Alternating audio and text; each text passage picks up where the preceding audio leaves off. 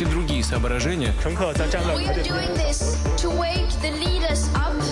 La revue de presse internationale 100% ukrainienne ce matin, vous allez comprendre. Nous irons en Belgique et aux États-Unis, mais tout d'abord direction l'Angleterre. Bonjour Anaïs Cordoba. Bonjour. De quoi parle-t-on à Londres ce matin Eh bien, la presse britannique s'empare de la question des réfugiés ukrainiens.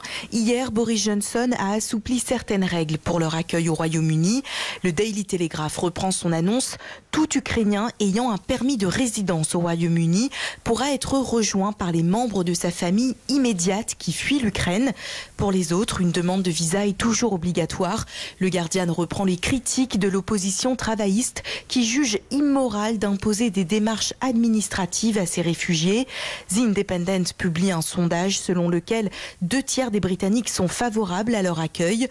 Le Times cite Liz Truss, la ministre des Affaires étrangères, qui assure œuvrer de manière urgente pour un assouplissement des règles d'entrée sur le territoire pour l'ensemble des réfugiés ukrainiens. Merci Anaïs. Direction la Belgique maintenant. Nous rejoignons Agathe Cherki. Bonjour Agathe. Bonjour. À la une, à Bruxelles. Eh bien, on se demande si la Belgique, comme l'Ukraine, pourrait être la cible de cyberattaques russes.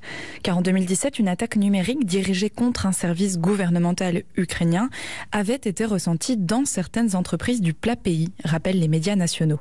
Tous citent un rapport du Centre pour la cybersécurité belge publié il y a quelques jours.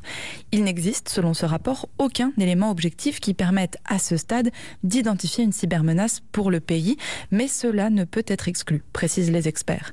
Le centre est donc sur le pied de guerre, constate la RTBF, d'autant qu'avec la présence de nombreuses infrastructures européennes et de l'OTAN sur son sol, la Belgique est une cible privilégiée, réagit un spécialiste dans le quotidien Le Soir.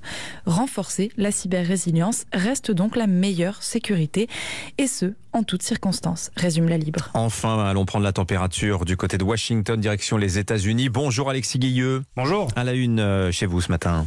Eh bien, de l'embarras du Parti républicain face à la guerre en Ukraine, titre le New York Times, la faute à Donald Trump. Ces dernières semaines, l'ancien président n'a cessé de rappeler son admiration pour Vladimir Poutine, un homme malin et intelligent.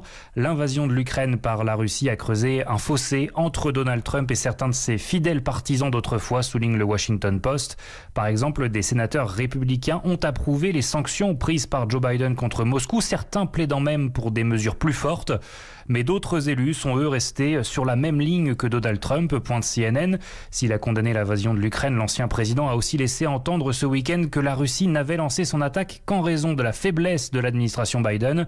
Alors Donald Trump n'a pas dit comment il aurait géré la crise actuelle différemment de Joe Biden, explique le Wall Street Journal, si ce n'est en affirmant qu'elle n'aurait pas eu lieu s'il avait été au pouvoir. Merci Alexis Guilleux. À suivre sur